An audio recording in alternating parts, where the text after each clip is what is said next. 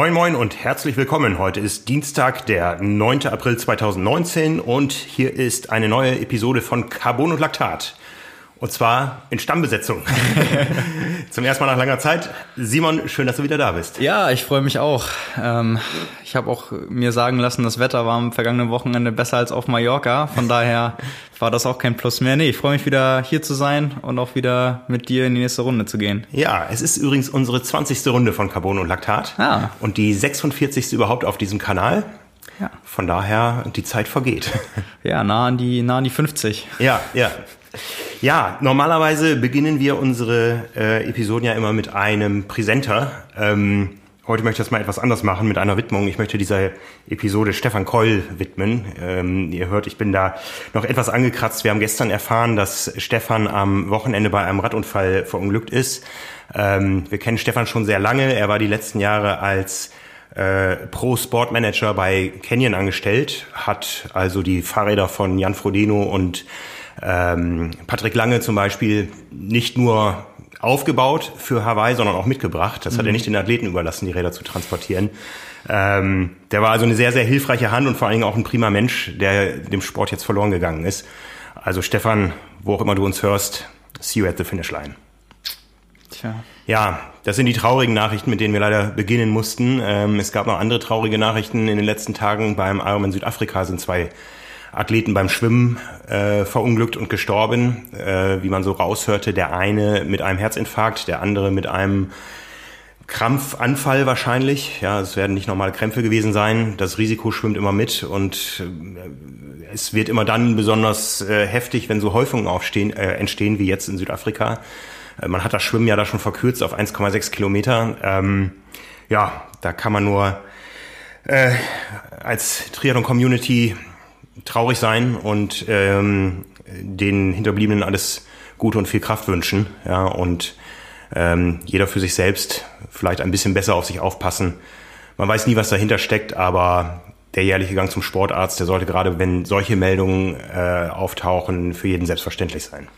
Ja, ich finde, man merkt daran auch wieder, wir betreiben ja eigentlich einen gesundheitsfördernden Sport und dass einfach ein Risiko auch immer dabei ist, was man vielleicht nicht abschätzen kann. Also sei es jetzt wieder der nächste Radunfall.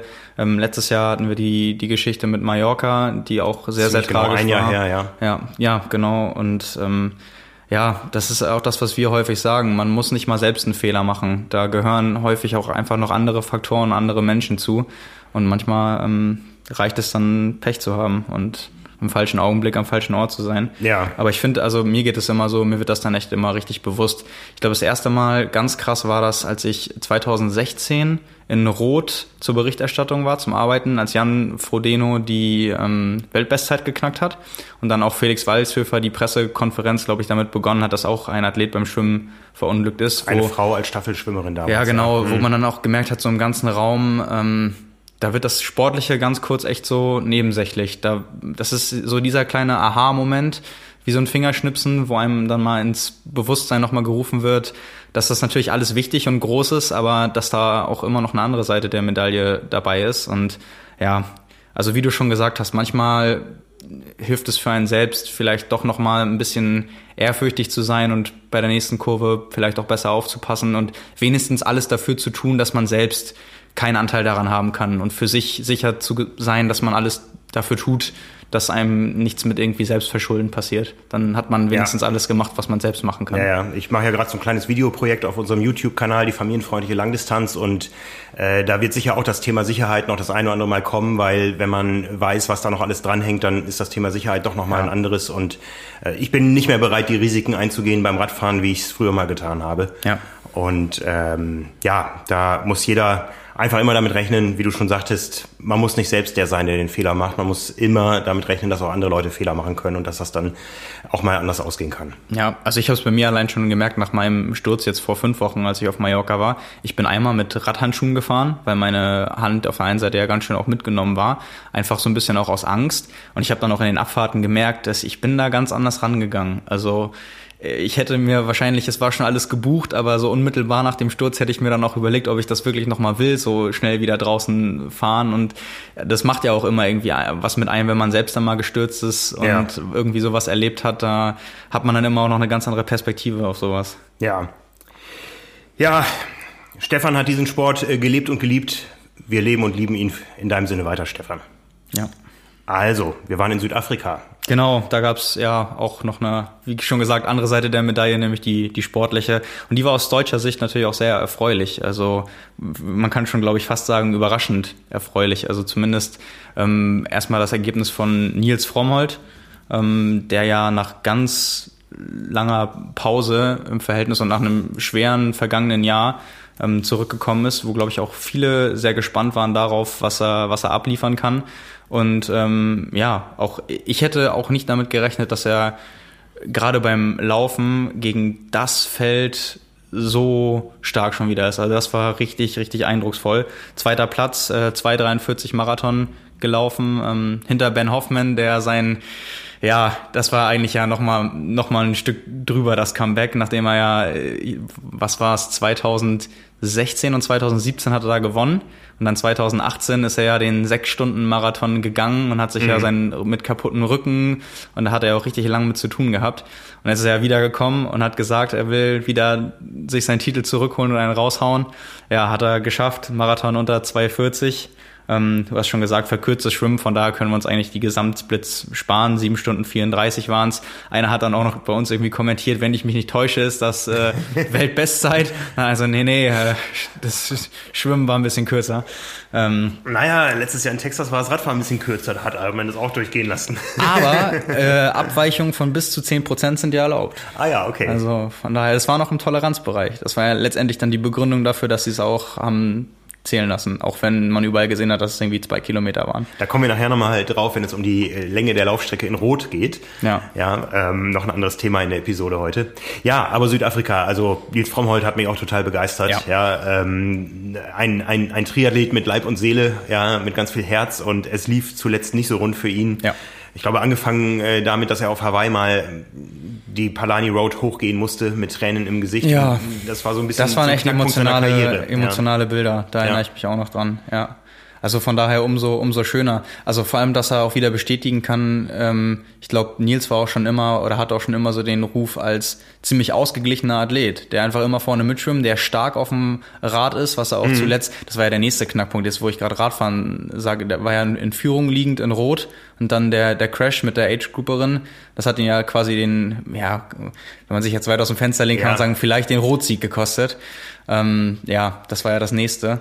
Von daher echt schwierige Monate, fast schon Jahre und Momente und echt bestätigt, dass er in allen Disziplinen Weltklasse sein kann. Alles zusammen in ein Rennen gepackt, dann kann sowas dabei rauskommen. Ich habe ich hab die Tage noch mal eine Reportage aus Rot gesehen von Sport 1 aus dem Jahr 2014 beim Rollentraining. Das war das Jahr, wo Felix Walkshöfer selber gestartet ist ah, und ja. gefinisht hat. Ja. Äh, Sister Madonna Buda war am Start, hat nicht gefinisht, zumindest nicht offiziell. und Nils Frommholt ist Zweiter geworden und wurde da als der kommende Mann ähm, äh, gefeiert. Das habe ich gesehen, ja. bevor das Rennen in Südafrika jetzt stattgefunden hat und habe gedacht, ah, oh, hoffentlich möge der Kommentator recht behalten, ja. dass da noch was kommt. Ja. Ne? Und jetzt sind wir sehr gespannt. Ja, ja, das war ja auch die die Geschichte, als er welches Jahr war das auf Hawaii? 2017 als er dann ausgestiegen ist, noch beim Radfahren so weit vorn dabei war, wo man dann erst ja, dachte, ach komm, jetzt irgendwie nochmal einen halbwegs soliden Marathon, dann ja. reicht das, wo er im Vorfeld auch schon so die äh, Laufprobleme hatte und dann letztendlich beim Laufen auch dann vor Schmerzen raus ist mit Laufverletzungen und dann danach so lange pausieren musste, dass man quasi schon fast dachte, die nächste Saison ist dann auch schon damit gelaufen.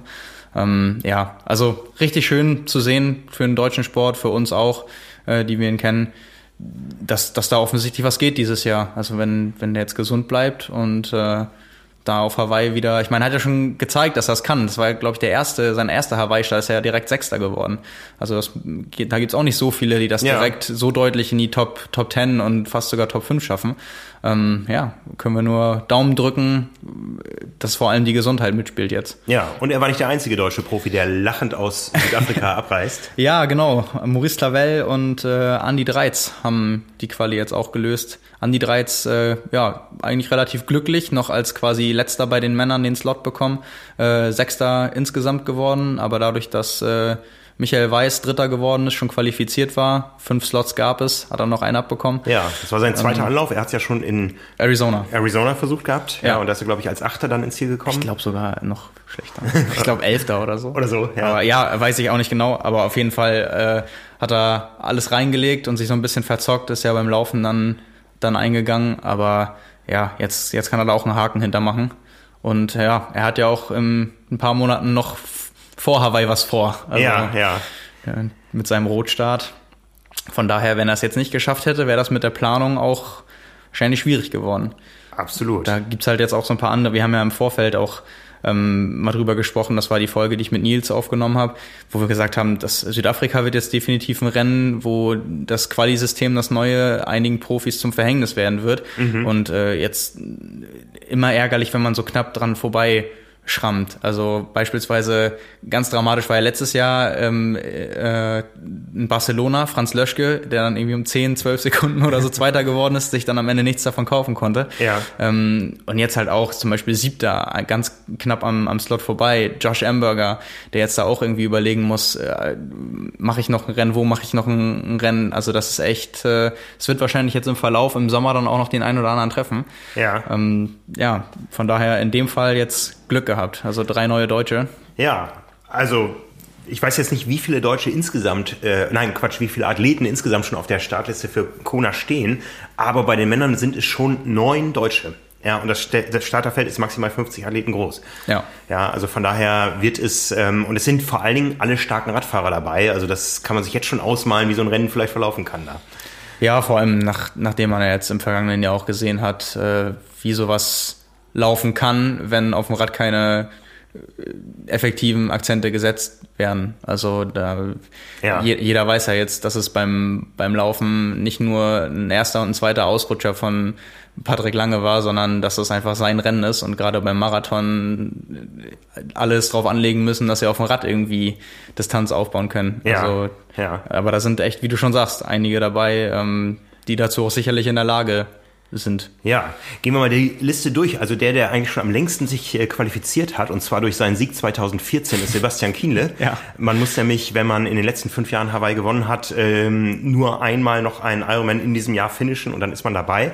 Also Kienle muss noch ein Rennen ins Ziel bringen. Wir kommen nachher noch darauf, welches Rennen er sich da ausgesucht hat. Äh, Jan Frodeno, Patrick Lange trifft das Gleiche, ja, ähm, auf, aus mehreren Gründen, beide mehrfache Sieger. Ähm, Patrick Lang, äh, Quatsch, Jan Frodeno auch amtierend amtierender 73-Weltmeister. Genau. Ähm, die drei müssen also noch ein Rennen ins Ziel bringen. Andreas Böcherer war dann der Erste, der sich ähm, in einem Einzelrennen qualifizieren konnte, und zwar schon im September letzten Jahres mit seinem Sieg in Italien. Lukas Krämer und Stefan Schumacher haben das Ganze bei den äh, Südamerikameisterschaften schon Anfang Dezember klar gemacht. Und jetzt sind eben noch Nils Frommholt, Maurice Clavel und Anni Dreiz dabei. Ja. Ja, also das ist ähm, eine, eine Liste, die sich schon sehr wie die Creme de la Creme des Sports in Deutschland liest. Ja. Es fehlen noch, es fehlt vielleicht noch der eine oder andere Rählert. ähm, du hast eben schon über Franz Löschke gesprochen. Ja. Ja, also ich bin gespannt, wie viele es am Ende werden. Es sind immerhin neun deutsche Profis auf Hawaii. Im letzten Jahr waren es, glaube ich, fünf. Ja, also der, der, der Aufwärtstrend ist auf jeden Fall jetzt schon da. Also da werden denke ich mal, also im, im vergangenen Jahr war es ja auch so viel vorher abgesagt, verletzungsbedingt ja. und eigentlich einen Startplatz gehabt und jetzt auch schon wieder zum Beispiel äh, Boris Stein, der sich ja 2018 dann kurzfristig gegen seinen Start entschieden hat, der jetzt auch wieder Verletzungsprobleme hatte, bei dem man dann auch noch nicht weiß, ähm, wird er rechtzeitig fit, macht er welches Rennen, macht er, wie, wie läuft das? Mhm. Auch sicherlich eigentlich noch ein Kandidat auf jeden Fall für Hawaii. Ähm, ja, muss man mal schauen. Ja, aber das äh, ja, wird sagenhaft. Also wenn man die Frauen dazu nimmt, ja. sind es jetzt 14 Deutsche an der Zahl schon. Genau. Und gerade in diesem Moment geht mein Monitor aus. also bei den Frauen, Daniela Bleimehl war die erste, wie Andi Böcherer beim Ironman Italy im September qualifiziert. Damals hieß sie noch Semmler. Dann hat Anfang äh, Oktober Laura Philipp das klar gemacht, woran Franz Löschke knapp gescheitert ist. Ja, genau. Ja, ähm, sie hat den Ironman Barcelona gewonnen. Anne Haug ist Dritte auf Hawaii geworden, muss darum auch nur noch ein Rennen ins Ziel bringen in diesem Sommer. Marien Hufe hat sich in Malaysia qualifiziert im November, war jetzt auch am Start in genau, Südafrika. Ja, ist Zehnter geworden. Und Svenja Tös beim Ironman Cozumel im November auch qualifiziert. Ja, Anja Ippach gescheitert am Wochenende, ja. wenn auch knapp. Äh, genau. Äh, naja, was heißt knapp? Sie hat das Rennen lange angeführt. Ja, hat auf dem Rad irgendwann Lucy Charles äh, überholt, ist mit drei Minuten Vorsprung dann irgendwann vom Rad gekommen.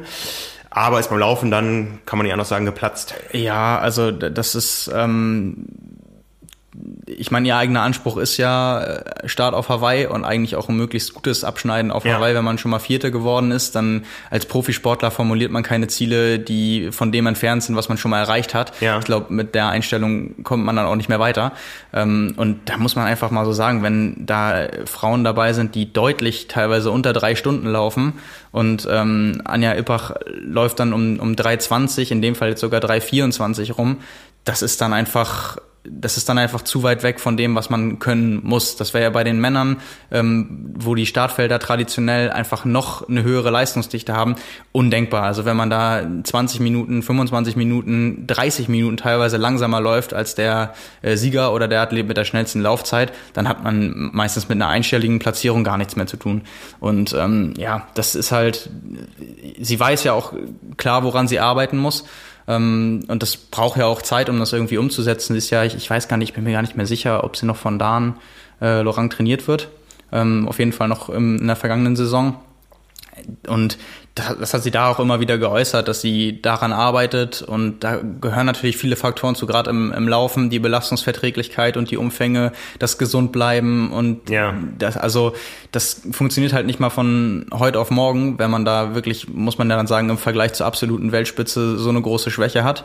Ähm, ja, und für sie, denke ich mal, wird es jetzt nochmal auf einen neuen Versuch drauf ankommen. Ich meine, wir haben erst äh, April und das ist noch absolut realistisch, dass man sich da ein, mindestens eine Langdistanz noch sucht, um äh, für, für Oktober sich zu qualifizieren. Das wird sie, denke ich mal, auch probieren. Aber ja, Stand jetzt, ich, ich weiß auch nicht, das ist ja, man kann ja auch immer einen super schlechten Tag erwischen. Also ich bin auch fest davon überzeugt, dass sie schneller laufen kann. Mhm. Nur dann muss man das halt auch umsetzen. Und sie ist sich natürlich ihrer Radstärke bewusst und wenn man die hat, dann ist natürlich auch immer das ein Risiko. Setze ich das jetzt ein und schaffe ich diesen Spagat möglichst schnell zu fahren, aber auch noch solide zu laufen. So ein bisschen wie, wie bei Cameron Wolf auch. Ja, ja. Und äh, ja, das ist natürlich die Rechnung, die man dann immer aufmachen muss. Ja, also sie ist eine starke Radfahrerin, wenn man so die Bilder sieht ich habe sie erst kaum erkannt, ja. Erstmal das ganze mhm. Outfit ist neu und sie sitzt deutlich besser auf dem Rad als in der Vergangenheit.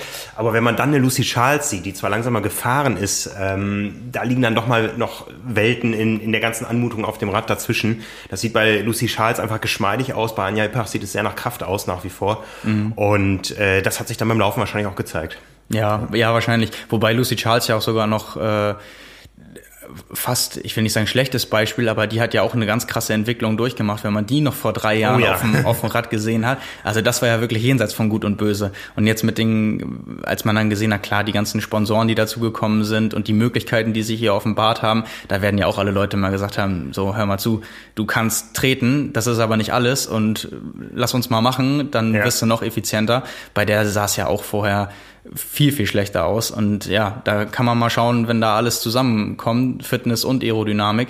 Wobei Lucy Charles ja vorher, nebenbei, wer das noch nicht gesehen hat, also Lucy Charles hat das Rennen gewonnen, ist aber ähm, ja gut fünf Minuten, sechs Minuten langsamer gefahren als Anja Ippach. Ähm, dann aber noch knapp unter drei Stunden gelaufen. Äh, war sich vorher auch nicht ganz sicher, wie fit sie ist hat aber jetzt ihren Titel aus dem Vorjahr verteidigt und die weiß ja auch, wann jetzt mittlerweile, wann sie fit sein muss. Ja. Also für sie ist ja das auch quasi nur so wie schon bei den anderen Haken hinter eigentlich eine Routine. Also klar, das Rennen zu gewinnen ist auch nochmal was anderes, aber in erster Linie wird es ja wahrscheinlich erstmal um die Hawaii-Quali gegangen ja, sein. Ja. Und dann will sie ja bestimmt im Oktober zeigen, was sie drauf ja. hat. Also ich lehne mich mal aus dem Fenster und sage, wenn das Schwimmen nicht verkürzt äh, worden wäre, dann wäre es ein Startsiegsieg für Lucy Charles geworden. ja, das war schon wieder eindrucksvoll. Ne? Also ähm, jemand hat auch irgendwie kommentiert äh, beim Rennbericht, 25 äh, Minuten, also bei den Männern dann für 1,6 Kilometer und das von Josh Amberger, irgendwie so nach dem Motto, das muss ganz schön unangenehm sein, wo man, wo ich mir auch echt so dachte, also ja, die sagen 1,6, aber ob es jetzt 1,6 waren oder 1,9 und wenn derjenige mal die Bilder gesehen hätte von dem Schwimmen, das war nämlich sowas von raue See. Ähm, da hat man nämlich auch mal gesehen, Josh Amberger ist ja allen 30 Sekunden davon geschwommen und das auf gut anderthalb bis zwei Kilometern. Bei dem Feld muss man auch erstmal ja. schaffen. Also bei flachen Gewässer wäre das wahrscheinlich nicht, nicht so einfach gegangen. Ja, ja. Also der Vollständigkeit noch halber noch äh, Andi Dreiz als Sechster qualifiziert, Anja Ippach als Fünfte nicht. Das liegt daran, dass es weniger Slots bei den Frauen gab, weil Ironman sich da das Recht vorbehält, äh, die weiteren Slots, die über die zwei gesicherten bei den Kontinentalmeisterschaften äh, hinausgehen, nach Stärke des Starterfeldes äh, zu verteilen. Und da wurde einfach das Männerfeld dann deutlich stärker. Ja, genau. Ja. Das haben sie auch vorher schon angedeutet, dass das wahrscheinlich immer der Fall sein wird. Ja. Messen lassen müssen sich die Frauen aber wahrscheinlich auch in diesem Jahr wieder an Daniela Rief und die hatte mit dem ganzen Rennen in Südafrika nicht zu tun, hm. sondern ist in den USA gestartet. Ja, und ähm, wo wir gerade schon beim Radfahren waren, Daniela Rief ist auf dem Rad schneller gefahren als der fünfte Mann in der Gesamtplatzierung und äh, tatsächlich über sieben Minuten schneller als die zweitplatzierte Holly Lawrence.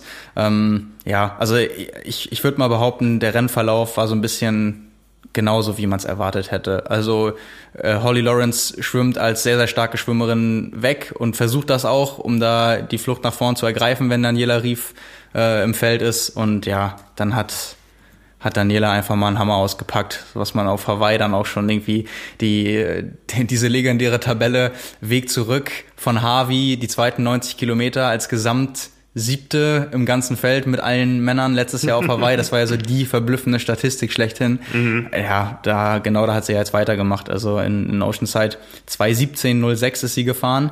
Zum Vergleich Holly Lawrence, zweite, ähm, letztendlich ungefähr fünf Minuten hinter Daniela Rief, hat, äh, ja, mehr als sieben Minuten bekommen, ist äh, 2,24, 26 gefahren, dann äh, immerhin, sie ist schneller gelaufen als Daniela Rief. Äh, das ist noch ein Zeichen, und schneller geschwommen, das ist noch ein Zeichen dafür, dass es offenbar noch geht, in einigen Disziplinen äh, schneller zu sein. Aber ja, also bei der komfortablen Führung nach dem Radfahren ist halt auch die Frage, wie sehr man dann da noch äh, bis zum Ende um jede Sekunde beim Laufen kämpft. Ja. Da gehe ich jetzt auch nicht von aus, dass sie da alles ausgepackt hat, aber das war äh, insgesamt mal wieder super dominant. Also ja, da kann man von ausgehen, dass es auch bei den langen Distanzrennen jetzt so weitergehen wird. Zwei, die in ihrer Disziplin dominierend sind, sind unsere starken Läufer Javier Gomez und Patrick Lange. Die haben sich am Wochenende mit einem Halbmarathon begnügt, ohne vorher zu schwimmen und Rad zu fahren. Ja. Javier Gomez in Madrid, glaube ich, und Patrick Lange in Berlin. Ja. Ja, der eine drei Minuten schneller als der andere und du bist ja Läufer, du kannst das interpretieren und analysieren. Ja, also ich, ich ähm, dazu muss man einmal ganz deutlich sagen, beide können deutlich schneller laufen. Beide haben kein Interesse daran, rauszufinden, bis auf die letzte Sekunde, wie schnell sie laufen können, aus mehreren Gründen. Einmal, weil sie sich davon nichts kaufen können ähm, und weil es orthopädisch auch echt ein hohes Risiko ist und viel Trainingszeit und Erholung kostet, wenn man einen Halbmarathon wirklich mal Vollgas gibt. Ich glaube, das, das Training wollen sie gerade beide nicht verlieren im Aufbau. Und ähm, ja, von daher glaube ich eher als schnellen Trainingslauf, Tempo-Dauerlauf mitgenommen. Ähm, Javier Gomez 66, äh, 46 gelaufen, noch ein Bild von seiner GPS-Uhr gepostet, da waren es 21,3 Kilometer, macht dann einen Schnitt äh, von 308 pro Kilometer. Ich glaube, damit können viele was anfangen, das ist einfach ja. unfassbar schnell. Ja. Ähm, ja, Patrick Lange äh, auch nicht, also ja, sind Welten drei Minuten, aber immerhin eine 1.09, ähm, 37 muss man auch erstmal laufen. Ich, ich finde, das hat das eine taktische Komponente. So im Hinblick auf die gesamte Triathlon-Saison ist es doch viel schöner, mit einer 1.09 zu sagen, ach, war ein lockerer Trainingslauf, als mit einer 1.08 zu sagen, boah, war das anstrengend. Ja, vor allem wird's dann spannend, wenn man in einem 70-3 nochmal schneller laufen kann. ja, das wird äh, man müssen. Ja, siehe Jan Frodeno in Südafrika. Ja, also das denke ich auch. Das, das wird man in Zukunft müssen, auch bei allen Leuten, die jetzt, also gerade weil Patrick Lange ja auch dieses Jahr bei der 73 WM am Start sein wird und ähm, die Radstrecke wird viel Energie kosten, aber bei dem Starterfeld, was sich angekündigt hat bisher, wird man auf jeden Fall unter 1,10 laufen müssen, um das Ding zu gewinnen. Also da würde ich mich jetzt mal festlegen. Auch bei den Age Groups, Simon? Für 1, für 1,10 oder 1,9 hat es noch nicht gereicht. Und die 1,11, die ich gelaufen bin, waren ohne Radfahren. Aber ähm, es ist ja noch nee, früh im Jahr. Genau. Nee, ich bin ja tatsächlich am, äh, am Montag, letzten Montag bin ich ja ins Trainingslager geflogen. Den Sonntag davor habe ich ja noch mal einen Halbmarathon gelaufen. Auch als Tempodauerlauf. Äh, 1,11, 37 aber ja, das Ganze nach Schwimmen und Radfahren ist dann doch eher. Für Nizza würdest du das jetzt unterschreiben, das nehme ich, oder? Äh, also, also definitiv. Also das ist nun, glaube ich, sehr unrealistisch. Also äh, ja, nee, da kann man ja immer noch gut was draufpacken. Aber das ist halt der, der Unterschied. Deswegen ist es so faszinierend bei den, bei den Profis, wenn die, also da ist es ja eher sogar umgekehrt. Wenn das dann der Hauptwettkampf ist mit den ganzen Trainingsumfängen, die vertragen ja das Radfahren auch ganz anders und die sind ja auch an einem anderen Niveau. Also wenn du irgendwie eine Schwelle von 370, 380 Watt hast. Ähm, ja, und so viele Lebenskilometer, dann bist du beim Laufen natürlich auch noch anders aufgestellt. Absolut. Ein Läufer hat für Diskussionen gesorgt, wo wir gerade beim Laufen sind. Und zwar heftige Diskussionen äh, bei uns, vor allem auf der Facebook-Seite. Sebastian Reinwand, den weniger als Triathlet kennen und äh, auch wahrscheinlich nicht so viele als Läufer. Er war einer der besten Läufer im Lande. Ja, du, du als Läufer kennst ja, ihn, klar, aber ich klar. sag mal so, der, der normale Sportzuschauer äh, vielleicht nicht. Der hat angekündigt, ich starte in Rot, meine erste Langdistanz und ich werde unter acht Stunden finishen. Ja, Ja. Ich bin, ich bin immer super Fan von solchen Ansagen und von solchen Projekten. Gerade wenn man, also ich kenne ihn ja auch und gerade wenn man weiß, dass die Leute das nicht irgendwie aus der Luft greifen und das einfach nur machen, um Aufmerksamkeit äh, zu erzeugen, sondern weil es zwar natürlich sehr, sehr ambitioniertes Ziel ist, aber weil es nicht völlig unrealistisch ist, sondern weil, äh, also viele Leute haben dann auch ge geschrieben, irgendwie, wenn der wüsste, wovon er redet, ich glaube, es ist ein zweischneidiges Schwert. Ich glaube, wenn man das noch nie gemacht hat, kann man es sich nicht so vorstellen, wie man es müsste. Ich glaube aber auch, was viele Leute vergessen, ist, dass der ein, also wird, wird beraten und trainiert unter anderem von Dan Lorang und von Sebastian Zeller. Und ich glaube, wenn man die beiden als äh, Trainer hat, dann werden die einen auch gescheit darauf vorbereiten, was es heißt, ähm, das zu machen. Und die werden ihm sicherlich auch gesagt haben, was man dazu braucht. Und äh, also ich glaube nicht, dass das einfach mal so, ah, ich kann schnell Marathon laufen, ich mache das jetzt auch, sondern der ist sich dessen bewusst. Und ich glaube auch, dass es, ähm, dass das Potenzial auf jeden Fall da ist. Also hat ja bei uns im, äh, im Blogbeitrag, äh, wo jetzt auch in Zukunft dann mehr kommen wird, ähm, und er alle so ein bisschen mitnehmen will auf den Weg und da auch sehr transparent mit umgehen möchte, weshalb das ja auch der Grund war, dass er das gestartet hat und dass wir das äh, auch veröffentlichen. Seine ähm, Leistungsdiagnostiken gepostet, äh, die er dann vorher und jetzt auch dann nach dem Training gemacht hat, die erste zumindest. Ja, also das ist, übers Laufen müssen wir nicht reden. Was, glaube ich, viele gestört hat, war die Ansage seiner Renneinteilung und dass er 2,30 Marathon laufen möchte. Ja. Also, weil das einfach viel, viel schneller ist als alles, was jemals gelaufen wurde. Ich glaube, der Rekord liegt immer noch von Luc van Lierde bei 2,35 Ja. Mitte. Und äh, halt dann eben bei der allerbesten Zeit, die, nee, gar nicht war, letztes Jahr Texas, war ja, war ja Matt Hansen, 2,34, okay. Ja, aber das sind noch mal fast fünf Minuten schneller oder fünf Minuten schneller und das bei dem Niveau, also das ist halt einfach so ein Quantensprung. Ja. Und äh, da denken dann, glaube ich, einfach viele, die das so zum ersten Mal hören, an, an Größenwahn und dann einfach, ach, so ein Verrückter, der da irgendwas so, also ich, ich glaube halt einfach, wenn man sich sicher sein kann, dass die Person halbwegs weiß, wovon sie spricht, dann ist es einfach ein richtig interessantes Projekt und gerade wenn man da so zugänglich alles verfolgen kann, also man kann auch alles auf äh, Strava einsehen, was er trainiert, was das Ganze natürlich unfassbar spannend macht, wenn man das so nachvollziehen kann. Und ähm, ja, ich, ich persönlich glaube, es könnte daran scheitern, dass er so lang verletzt war. Also er hat ja nach seine, seine Läuferkarriere an Nagel gehängt 2018, weil er für die deutsche Nationalmannschaft im eigenen Land bei, den, ähm, bei, den, bei der EM gestartet ist, im Marathon.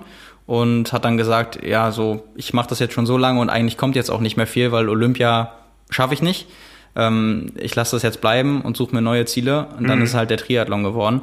Und danach, nach diesem Marathon im August, hat er sich halt verletzt und hatte Knieprobleme, die monatelang verhindert haben, dass er einen Meter läuft und zwischendurch auch gar nicht Rad gefahren ist, und, sondern nur geschwommen ist in der Zeit.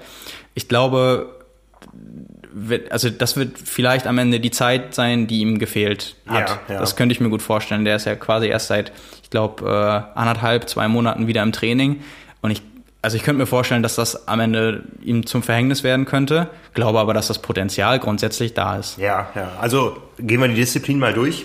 Schwimmen sagt er 50 Minuten. Das ist schon eine absolute Topzeit. Da ist man schon in dem ersten einen Prozent, sag ich mal. Ja. Ähm, hört sich jetzt für einen Läufer enorm schnell an, äh, hört sich auch noch schnell an, wenn man sieht, was er für eine Historie hat. Aber er hat immerhin schon 57 Minuten stehen in Rot im Kanal als Staffelschwimmer. Die 57 Minuten, da ist man bei so einer Langdistanz locker unter den ersten 10 Prozent der Teilnehmer. Also das ist schon mal ähm, nicht so, dass er da komplett als Schwimmrookie jetzt einsteigt. Also ja. wie gesagt, in der Zeit, ähm, in der er nicht gelaufen und nicht Rad gefahren ist, ist er auf jeden Fall über 25 Kilometer in der Woche geschwommen.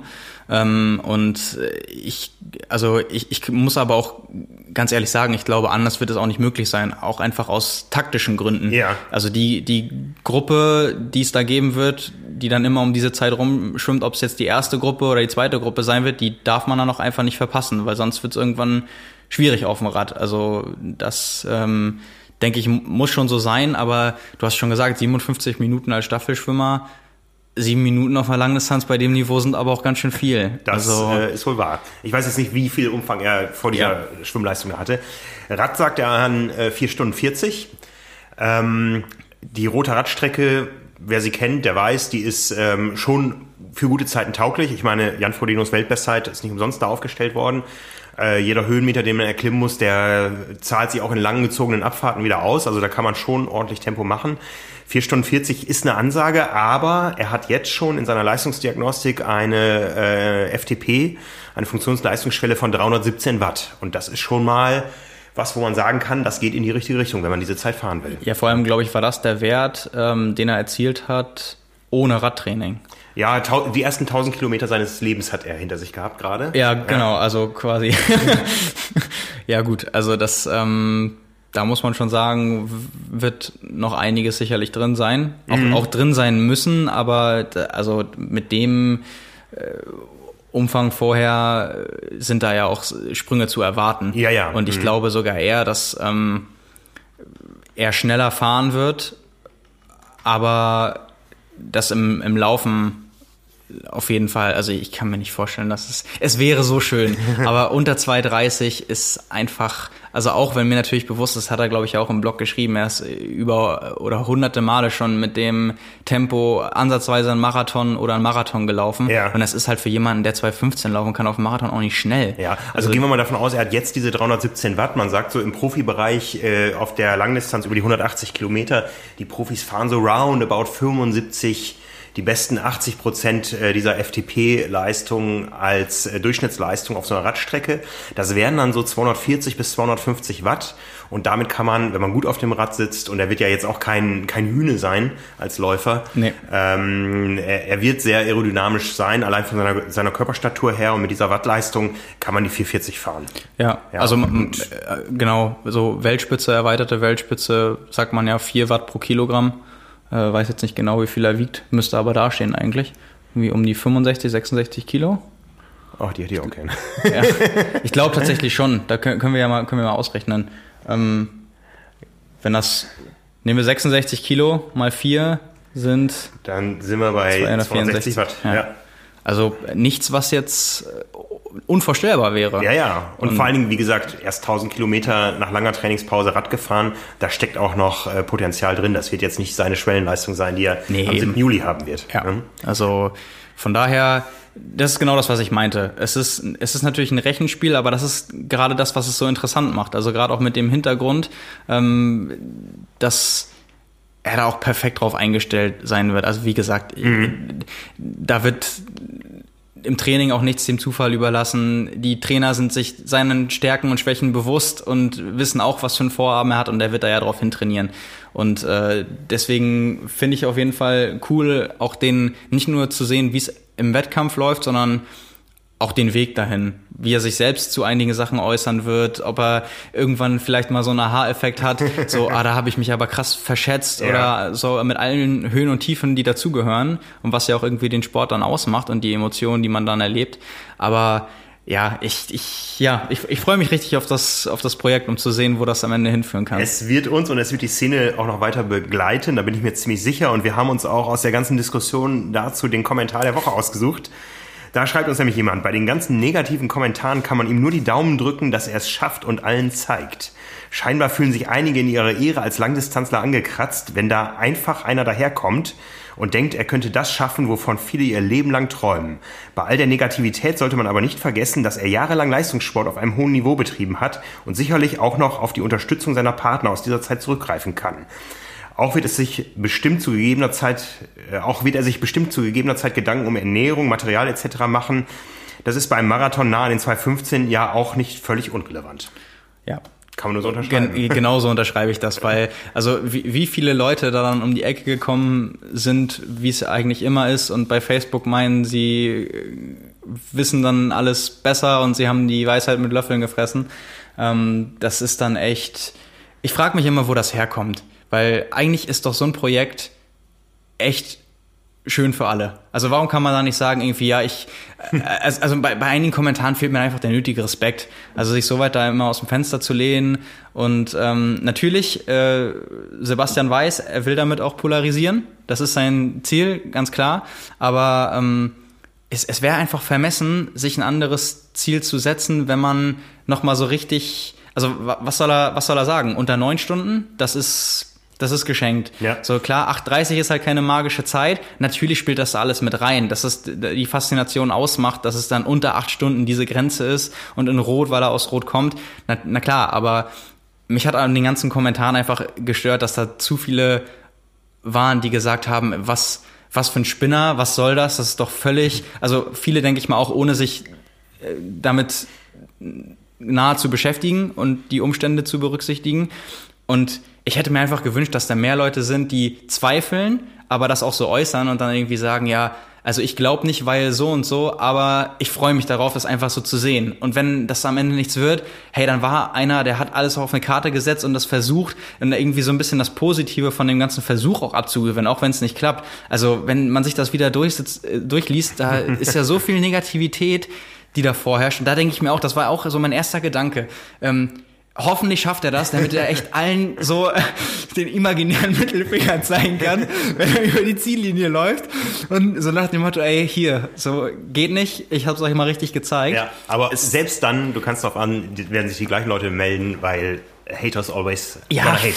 Ja, ist ja auch ist ja auch völlig in Ordnung, aber dann hat er wenigstens seine eigene Zufriedenheit. Ja. Jetzt gerade ist es ja eher was, was ihn, denke ich mal, auch beschäftigt. Und ähm, wir wissen das ja auch, man, man schaut sich das ja an und man macht sich da auch seine Gedanken drüber, wenn man ein halbwegs reflektierter Mensch ist.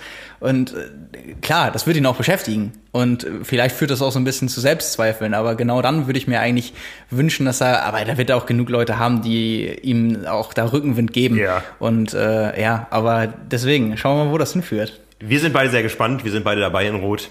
Ja. Also, wechseln wir vom potenziell schnellsten Läufer der Triathlon-Szene zum potenziell schnellsten Radfahrer. Nein, nicht zum potenziell schnellsten, sondern er war ja. die letzten Jahre, zumindest auf Hawaii, der schnellste Radfahrer. Ja. Cameron Worth aus Australien, aber momentan in Deutschland unterwegs. Genau, sein äh, Motto war, mit den Deutschen zusammenarbeiten, um die Deutschen zu schlagen. Was sagen die Deutschen dazu? Das weiß ich nicht. Mal gucken, ob wir das noch mitbekommen. Nee, äh, genau, der testet wie viele andere jetzt in den vergangenen Wochen auch äh, auf der Bahn in Büttgen. Ähm, ja, Aerodynamiktests äh, in Zusammenarbeit mit äh, G-Biomeist das klassische Verfahren, ein Tag quasi im Labor, einmal die Position anpassen und am Tag drauf auf die Bahn und alles Mögliche durchtesten, Position, Setup, Bekleidung, alles was dazugehört. Und ja, also mittlerweile ist es ja echt kein Geheimnis mehr, dass ich quasi eigentlich mehr oder weniger alle äh, großen Stars der Szene da auf diese Zusammenarbeit äh, verlassen und darauf setzen und da die war Tests quasi noch der Luftwirbel ähm, noch nicht abgeklungen, den die Brownlees und äh, Sebastian Kienle da Ja, genau, haben, genau. Jetzt äh, Alistair Brownlee auch, glaube ich, tatsächlich zum ersten Mal da gewesen, auch extra nach Deutschland gekommen. Ähm, ja, also das spricht wirklich dafür, dass gerade die, die Jungs von Gebio meist seit vielen Jahren richtig gute Arbeit machen, die sich auch rumgesprochen hat.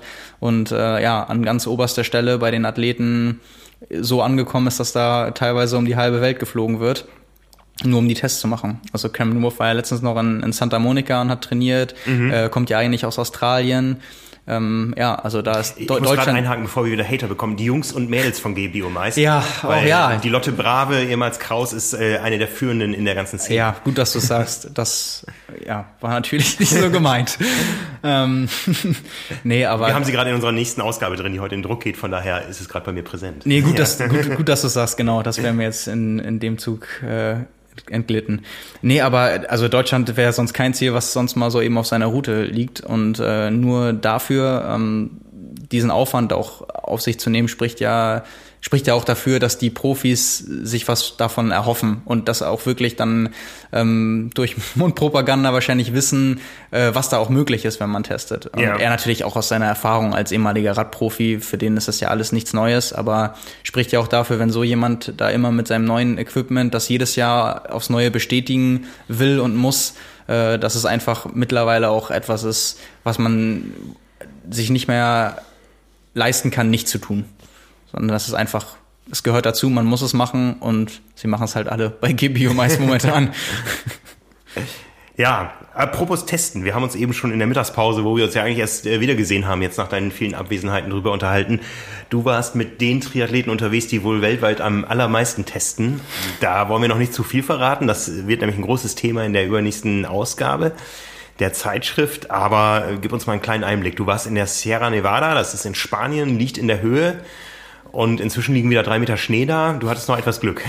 Ich hatte Glück. Ich hatte eine, genau, ich war von Montag bis Freitag äh, unterwegs, Montag angereist, Freitag abgereist und ja, habe mit der norwegischen Nationalmannschaft beziehungsweise Trainingsgruppe mit den zwei, drei Athleten, die auch nicht aus Norwegen kommen, aber dazugehören, ähm, ja, die Woche verbracht und ja, ich bin immer noch, also äh, wie ja sicherlich viele wissen, ich habe da äh, auch ein gewisses Vorwissen. Ich habe mit den Trainern schon vorher gesprochen, mit den Athleten. Ich habe auch schon mit denen mittrainiert.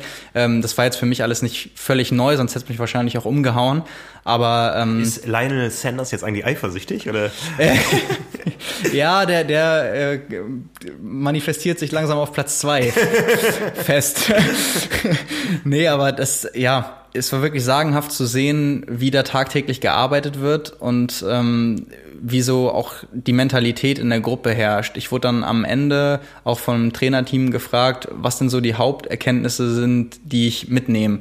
Und da habe ich gesagt, äh, abseits von dem, was man sonst am Rande natürlich schon weiß, mit den wissenschaftlichen Komponenten und dem vielen Testen auf ganz vielen Ebenen, wo die Zeit nicht ausreichen würde, jetzt darauf einzugehen, ähm, ist es vor allem auch die Gruppendynamik, die da herrscht und das, was da gelebt wird. Ich glaube, dass der Erfolg, also nur die Testverfahren hätten nicht dazu geführt, dass die Athleten, glaube ich, in den Jahren so gewachsen sind, sondern dadurch, dass genau diese speziell drei, die jetzt in äh, Bermuda letztes Jahr und auch in Bahrain äh, so einen rausgehauen haben und alle auf dem Podium waren, die haben, denke ich, so sehr, und das haben sie auch gesagt, voneinander profitiert in diesen Jahren. Die sind ja alle noch relativ jung. Ähm, und von dieser Gruppendynamik und so wie das aufgezogen wird und auch die Beziehung zu den, äh, oder in dem Fall zu dem Trainer und dem Trainerteam, also das ist wirklich sehr, sehr faszinierend.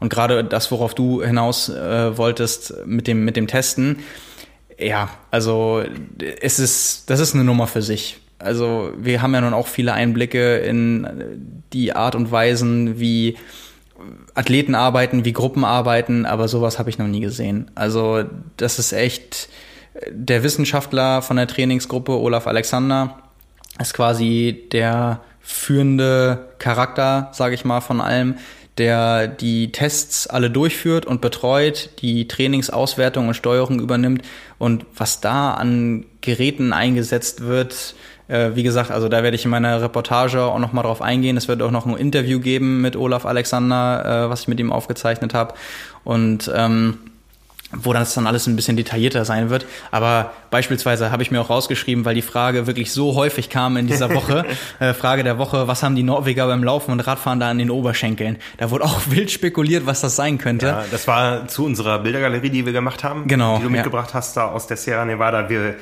Ich glaube, es wird eine verdammt lange Show-Notes-Liste heute. Ich äh, setze den Link zur Bildergalerie nochmal rein. Aber ja. dazu kam die Frage. Genau, ähm, ja, und das sind äh, Sensoren, die die ähm, Sauerstoffsättigung in der Muskulatur messen und auch live auf andere Geräte übertragen können in dem Moment, damit während der Trainingseinheit gegebenenfalls aufgrund der Daten noch was angepasst werden kann.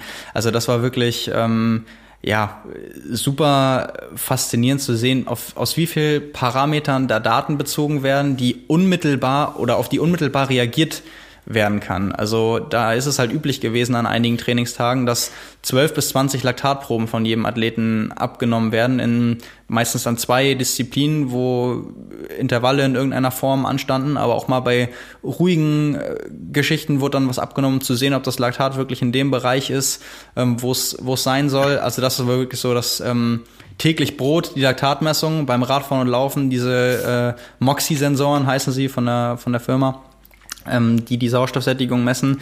Ähm, halt solche Geschichten, die dann immer dabei sind, wo dann auch gesagt wird, also das Mantra will ich schon fast sagen, ähm, ist da, wir messen nicht einfach, weil wir Spaß dran haben und weil wir möglichst viele Daten sammeln wollen, sondern wir sammeln nur die Daten, von denen wir überzeugt sind, dass sie dem der Auswertung des metabolischen Profils des Athleten dienen, dass es äh, dazu dient, den Körper des Athleten zu verstehen, die Adaption, wie er auf verschiedene Parameter, Trainingsweisen, Umstände, Schlaf und so weiter auch reagiert, ähm, Einflüsse auf die Regeneration, alles, was dazu führen kann, dass wir effizienter werden, dass wir den Athleten besser verstehen und dass wir das Training optimieren können. Nur diese Sachen werden einbezogen, aber davon halt auch wirklich alles. Also auch total viele Leute sich dann irgendwie, äh, ich glaube, der beste Kommentar war dann beim Instagram-Video auf unserem Kanal, äh, wo gezeigt wurde, wie sie unter Wasser schwimmen, äh, warum da denn die warum da denn zwei Jungs verlinkt wurden, obwohl da nur Frauen schwimmen. und wo ich dann auch einfach nur geantwortet habe, weil da keine Frauen schwimmen.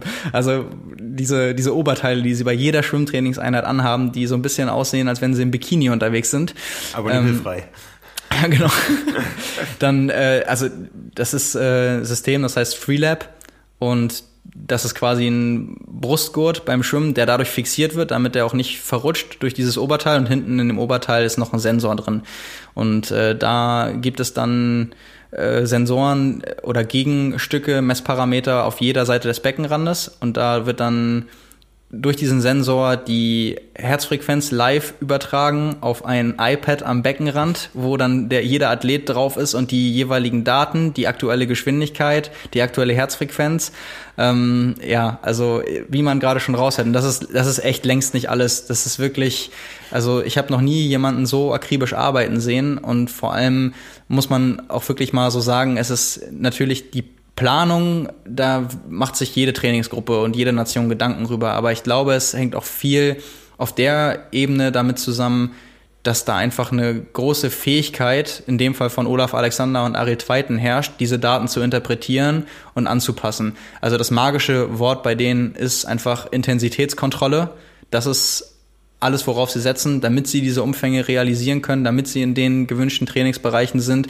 Anders funktioniert das alles nicht. Und da, ja, äh, sind, äh, also wenn ich in der Reportage werde ich da schon noch die ein oder andere Anekdote mit, mit einpacken und äh, in den Interviews, die ich dann auch noch in dem Zusammenhang veröffentlichen werde, wird das ein bisschen ausführlicher sein, welche äh, technischen Hilfsmittel sie einsetzen, warum, ähm, seit wann sie mit welchen Komponenten arbeiten, was sie sich auch für die Zukunft noch wünschen werden. Das ist auch ein ganz interessanter Punkt. Also Olaf Alexander arbeitet mit vielen Firmen in der Entwicklung zusammen, weil die auch gefragt werden, hey, was könntet ihr euch denn vorstellen, würde euch noch weiterbringen? Also was ist der nächste Schritt? Und dann sagt er ja so und so, das könnte er sich vorstellen und ist da auch wirklich mit beteiligt.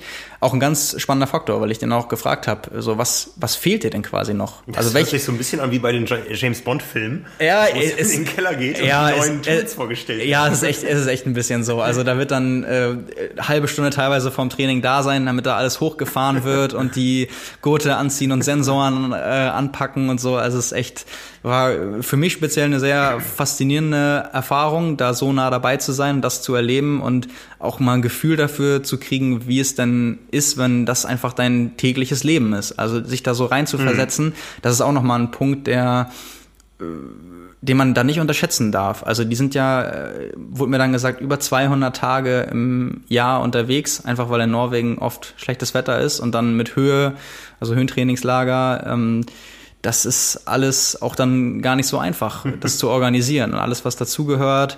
Ähm, habe dann auch mit denen natürlich darüber gesprochen, wie das alles finanziert wird, die ganzen Geräte, die ganzen Tests. Ähm, ja, also glaube ich, viele interessante Sachen dabei. Ich freue mich auf die Story. ja, ich bin auch, auch sehr gespannt. Also, wie gesagt, die Reportage im Heft, noch ein paar äh, Interviews, auch noch äh, mit, mit den Athleten natürlich gesprochen über die Saisonziele hm. und auch im Hinblick auf, auf Olympia im nächsten Jahr, was ja das große Überziel ist für alle aus der Trainingsgruppe oder für die drei vor allem. Ähm, ja, also sehr spannende Erfahrung. Müssen wir mal Müssen wir mal dranbleiben. Wie gesagt, ich freue mich sehr und bin auch gespannt, was sich da am Ende durchsetzen wird und was dabei rauskommt. Ja. Und ob davon auch. auch. Technologien irgendwo beim Breitensport ankommen. Ja, also wir erinnern uns alle, der, der Klettverschluss kommt aus der Raumfahrt, nur um dieses Thema nochmal zu erwähnen. Ja, aber was bleibt von diesem ganzen, von dieser ganzen enormen Freakshow am Ende für den Endverbraucher? Brad Sutton, ihr hattet das neulich in der Folge, wo ich nicht dabei war, ähm, sagt, braucht man alles nicht, ja. Ah. Ähm, Lass also, uns überraschen. Ja, genau. Also für mich war auch dann eher, ich bin ja da möglichst unbefangen rangegangen, um zu sehen, wie erklären sie das alles. Also mhm. was nutzen sie wofür, mit welchem Hintergrund. Und für mich war das einfach so dieses, die Bestätigung für die Art und Weise, wie damit umgegangen wird, war, was ich gerade meinte, diese Herangehensweise, alles, was uns mehr über den Athleten sagen kann, alles, was uns helfen kann, den Körper des Athleten zu verstehen und die Anpassung, das benutzen wir, nicht mehr. Wir, also wir sammeln unendlich viele Daten gefühlt, mhm. aber keine Daten davon sind nutzlos. Ja. Und wenn wir das Gefühl haben, dass uns etwas nicht weiterbringt, und das wurde auch ganz klar gesagt, dann haben wir, haben auch schon die Zusammenarbeit mit irgendwelchen Firmen und Herstellern beendet, weil wir einfach, die konnten nicht das leisten, was wir uns gewünscht hätten, und dann hat es für uns keinen Sinn gemacht. Die anderen Sachen haben wir nicht gebraucht. Mhm. So, und da wird dann echt äh, Wert drauf gelegt. Also es ist nicht so, wir sammeln alles zusammen, was es gibt, und machen da einen Brei raus, sondern das ist schon sehr, sehr durchdacht und ähm, das war echt faszinierend zu sehen, dass genau so dann auch gearbeitet wird. Und das ist halt nicht dieses, ach, wir machen das, weil es irgendwie fancy aussieht und alle dann sich fragen, was machen wir denn da, sondern mhm. das ist halt echt, ähm, darauf wird alles abgestimmt. Und das ja. zu sehen war schon echt eindrucksvoll. Ja, sehr schön. Also wie gesagt, wir lassen uns da überraschen. Kommen wir nochmal zurück zur Szene hierzulande. Zwei Profis haben ihre Saisonplanung ähm, verkündet. Äh, Sebastian Kiele hat jetzt endlich gesagt, ja, ich starte beim Ironman Frankfurt. Das hat man ja schon immer vermutet. Er hat jetzt verkündet, dass eine Saison losgehen wird am 4. Mai beim Ironman 73 in St. George in Utah. Ich glaube, eines der beiden Rennen, was äh, auch für die WM in zwei Jahren irgendwo noch in der engen ja. Auswahl steht. Ja, ja. genau. Ähm, dann wird es für ihn weitergehen bei der Challenge Heilbronn, die ja auch deutsche Meisterschaft ist in diesem Jahr. Das beides im Mai. Ähm, Anfang ähm, Juni siehst du ihn dann bei The Championship ja. in Samorin. Du bist wieder für uns da als äh, Reporter, Berichterstatter am Start. Und dann eben 30. Juni der Ironman in Frankfurt, das Rennen des Jahres aus deutscher Sicht hier ja, hierzulande. Absolut. Und auch Laura Philipp hat ihre Saisonplanung verkündet. Die startet in die Saison am 27.04. beim Ironman 73 in Marbella bei Barcelona. Ich glaube, wie im vergangenen Jahr.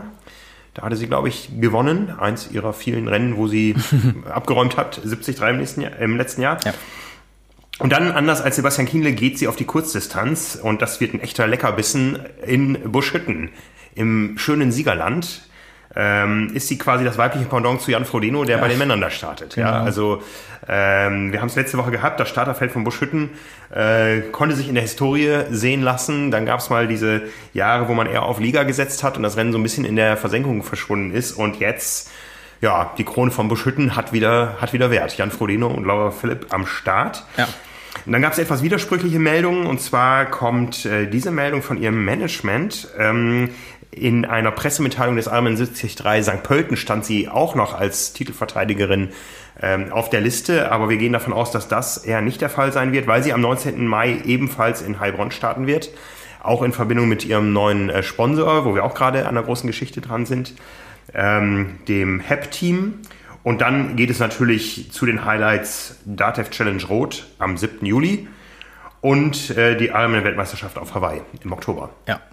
Genau, also ich, ich natürlich wird im Vorfeld auch immer viel spekuliert, aber wir haben uns ja auch gedacht, wenn man schon mal den Luxus hat, äh, im Vorjahr für Hawaii qualifiziert zu sein, dann spricht ja alles dafür, dass man das Rennen ja. als Langdistanzler oder Langdistanzlerin von der Liste erstmal abhaken kann, sprich rot. Ja. Das, was Sebastian Kienler auch gelungen ist, äh, wo er auch ganz klar gesagt hat, äh, ich wollte es immer machen, aber es passt einfach nicht, wenn Hawaii das erste Ziel ist und man sich qualifizieren muss mhm. und dann ein Rennen im, im Sommer sich sucht. Und äh, wo er auch gesagt hat, sobald es mir gelingt, äh, und ich mich doch fit fühle für einen späten Ironman und das klappt mit der Quali, war mein Ziel schon länger, das mal wieder zu machen. Ja, und dementsprechend haben wir ja schon fast so ein bisschen geahnt, dass das dann auch so sein könnte, weil ja, das ist, anders wird's dann schwierig. Und ja. wer, wer, weiß, wie es dann in den kommenden Jahren äh, wird, ob man einfach kein spätes Rennen findet oder mal was nicht klappt, dann fällt für viele Rot schon immer aus, wenn man nicht unbedingt noch eine zusätzliche Langdistanz machen will.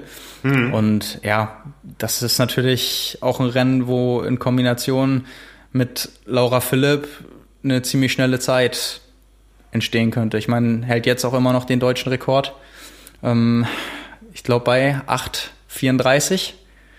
Das ist. Dich jetzt aus dem Kopf überfragt, ja. Ja, ich glaube schon bei, also beim, beim Debüt in Barcelona. Also der Juli wird schnell, weil wir ja. haben auch noch parallel Daniela Rief in Klagenfurt, was ja auch für seine schnellen Strecken bekannt ist. Genau, ja. ja. ja. Also diese äh, ganze Liste, die hat verkündet der Manager von Laura Philipp. Das ist nämlich seit kurzem Jan Sibbersen, genauso ja. wie für Patrick Lange. Genau. Ja, Jan Sibbersen, äh, jetzt nächste Woche erscheint unser Triathlon Special 1 2019, unser Frühjahr-Special mit einer großen Geschichte von Jan Sibbersen, die ich selber gar nicht so in dieser Intensität kannte. Jan Sibbersen schreibt über seinen Weg zur Weltbestzeit auf Hawaii, was das für ein Projekt war, was über viele, viele Jahre ähm, in ihm geglüht hat und äh, wie viel Leidenschaft da in diesem Projekt drin stand, ähm, was ja dann letztendlich geklappt hat letztes Jahr, Anfang Oktober. Ähm, das, äh, wie gesagt, habe ich selber in dieser Tiefe nie so mitbekommen. Ich ja. kenne ihn zwar schon lange, aber das ist eine hochemotionale Geschichte, die kann ich nur jedem empfehlen zu lesen. Also wer ja. neue Motivation im Sport braucht, der sollte die Geschichte von Jan Silbersen lesen. Ja, auf jeden Fall. Ja. Echt, also sehr, sehr gelungen. Ich habe sie heute auch zum ersten Mal gelesen. Ähm, ja, sehr schön. Also mir war auch gar nicht bewusst, wie lang oder wie, wie lange es gedauert hat und wie häufig er schon an diesem Schwimmstreckenrekord gescheitert ist. Und wie knapp. Und ja, wie genau. ja. ja. Das, also, ja. Geschichten, die man sich, also manchmal gibt es ja echt Geschichten, die könnte man sich gar nicht so ja, ausdenken. Ja, das nee, genau so eine Geschichte ist das, ja. ja ne? Genau. Also wie gesagt, Laura Philipp jetzt quasi im gleichen Stall wie Patrick Lange und ähm, ja, da sind wir gespannt, was da noch so rauskommt aus dieser Kooperation. Ja. Ne? Ja, ähm, wo wir noch bei der Szene hier in der Region ähm, waren, der Ironman Switzerland wechselt seinen Standort. Nach 23 Jahren nimmt der Ironman Switzerland Abschied aus Zürich. Ja, das war immer so Schweiz und Zürich und Ironman mhm. immer so eine große Geschichte. Noch nicht wirklich vorstellbar. Man zieht um nach Thun in ein Städtchen, was ungefähr ein Zehntel der Größe hat wie Zürich und äh, eine sehr, sehr schöne Umgebung die Reaktion in der Szene so gemischt. Ja, mhm. wir lassen uns das mal, ähm, schauen uns das nochmal genauer an, wie jetzt die Strecken dann letztendlich sind. Da gibt es so erste Entwürfe. Ähm, ich glaube, Thun passt so ein bisschen besser in die Schweiz, als es Zürich tut. Ja, ja ich, ich, ich, ich denke mir immer dabei, ich bin da ja noch nie irgendwie gewesen, am Start sowieso nicht, aber traditionsreiche Veranstaltungen haben immer was, ja. finde ich. Und da, also gerade nach so vielen Jahren kann ich da auch jeden verstehen, der irgendwie sagt, ah, irgendwie das. Äh, äh mich ärgert es auch immer für die Leute, weil die gibt's ja definitiv bei vielen Rennen, die sich irgendwann mal vorgenommen haben, das mache ich auf jeden Fall mal. Ja. Und schieben das dann immer so, ja, aber nächstes Jahr, so aber einmal in Zürich starten oder so, für die das jetzt halt hinfällig ist. Da denke ich mir dann immer, ein zusätzliches Rennen wäre vielleicht cooler. Wir wissen ganz genau, lässt sich nicht realisieren. Ähm, die werden auch sicherlich ihre Gründe haben. Aber ich glaube, das muss man mal auf sich zukommen lassen, ne? wie ja. das jetzt dann umgesetzt wird. Ja, und auch die Challenge hat zwei neue Rennen verkündet. Zuerst äh, ganz spektakulär, zumindest von der Optik, äh, wie es im ersten Blick so aussah. Ich kenne nicht die Streckendetails, aber ähm, die Mitteldistanz in Südafrika in Kapstadt. Kapstadt bisher bekannt vom ITU-Rennen, ja, äh, hatten sowohl die World Triathlon Series da, als auch jetzt zuletzt eher die, die Weltcup-Rennen, ja. also eher die B-Liga international. Und äh, da möchte Challenge jetzt mit einer neuen Mitteldistanz punkten. Ja, wir wissen ja, die Challenge Rot ist die Challenge Rot, danach ist erstmal ein langer Abstand. Ja, es gibt so ein paar Rennen, die so langsam in ihrer Beliebtheit da steigen wie Prag, aber es gibt auch viele Rennen, die einfach nicht über eine größere Wahrnehmungsschwelle drüber hinauskommen. Ähm, Kapstadt könnte da, glaube ich, punkten und äh, man begibt sich in das Heimatland von Ironman nach China, nach Anhui das liegt 400 Kilometer von der Küste entfernt, von Shanghai. Ähm, niemand von uns hat vorher wahrscheinlich was von Anhui gehört. Genau, das ist wahrscheinlich einer von diesen kleinen Orten mit 8 Millionen Einwohnern ja, ja. oder so. Also ja, so viel zumindest aus der Challenge Family. Auch da ist Bewegung drin. Ja, ähm, wir haben es ja beobachtet über die letzten Jahre. Es gab viele neue Rennen. Viele hatten auch nicht lange Bestand. Ähm, grundsätzlich ist das ja erstmal was Gutes, wenn in der ganzen Wettkampfszene so ein bisschen Musik drin ist. Ja. Lassen wir uns überraschen, wie diese Rennen einschlagen werden. Ja, das, das stimmt. Also ich glaube, ähm, gerade für die Langdistanz ist es, hat es eigentlich, da bin ich mir gar nicht so sicher. Ich habe ja mal für, wir haben ja im, im Ironman Hawaii Special immer diese Übersicht von den Langdistanzen. Äh, natürlich nicht mit Anspruch auf Vollständigkeit, aber ich bin mir gerade gar nicht sicher, ob es da schon überhaupt mal eine Langdistanz in China gab oder ob einer es gab dabei den war. Ironman China. Gab es den schon? Den gab es schon, ja, okay. vor vielen, vielen Jahren. Das war immer auch mal so ein Ziel, wo wir gesagt haben, da müssen wir eigentlich mal hin, darüber zu berichten. Und hat Ironman ja, ähm, hat Wanda ja Ironman gekauft ja. und dann gab es nur noch 73 Rennen in China. Und die, ja, da sind auch einige ausgefallen, weil irgendwelche Wahlen anstanden oder so. Mhm. Das sind einfach andere Gesellschaftsstrukturen und so. Ja.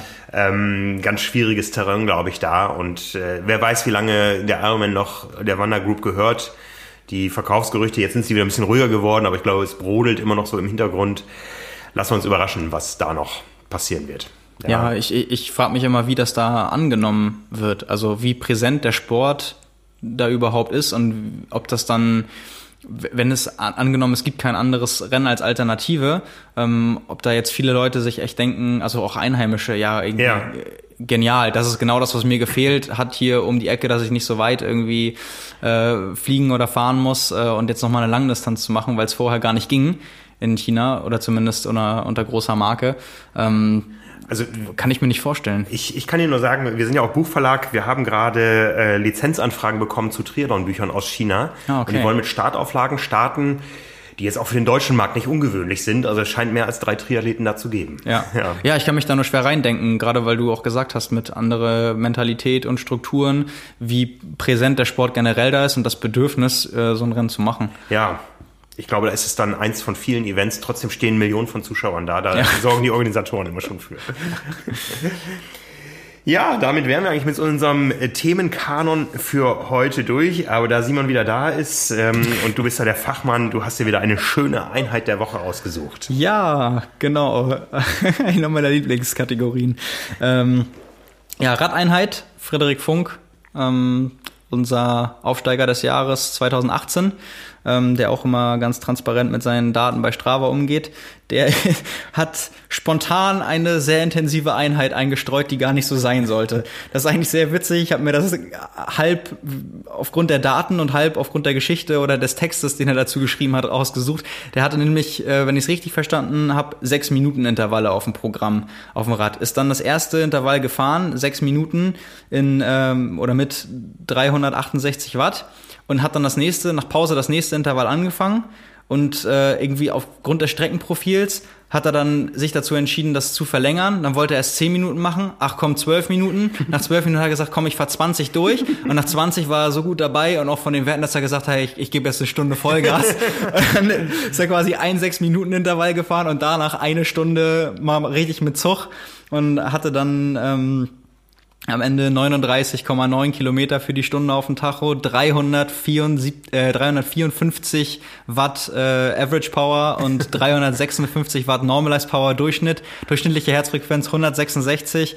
Äh, ja, also anpassungsfähig muss man auch mal sein als mündiger Athlet. Wenn man eine Stunde drücken will, soll man eine Stunde drücken. Äh, ja, also grandiose Werte auf jeden Fall. Hat er, hat er das Ganze mit FTP-Test überschrieben?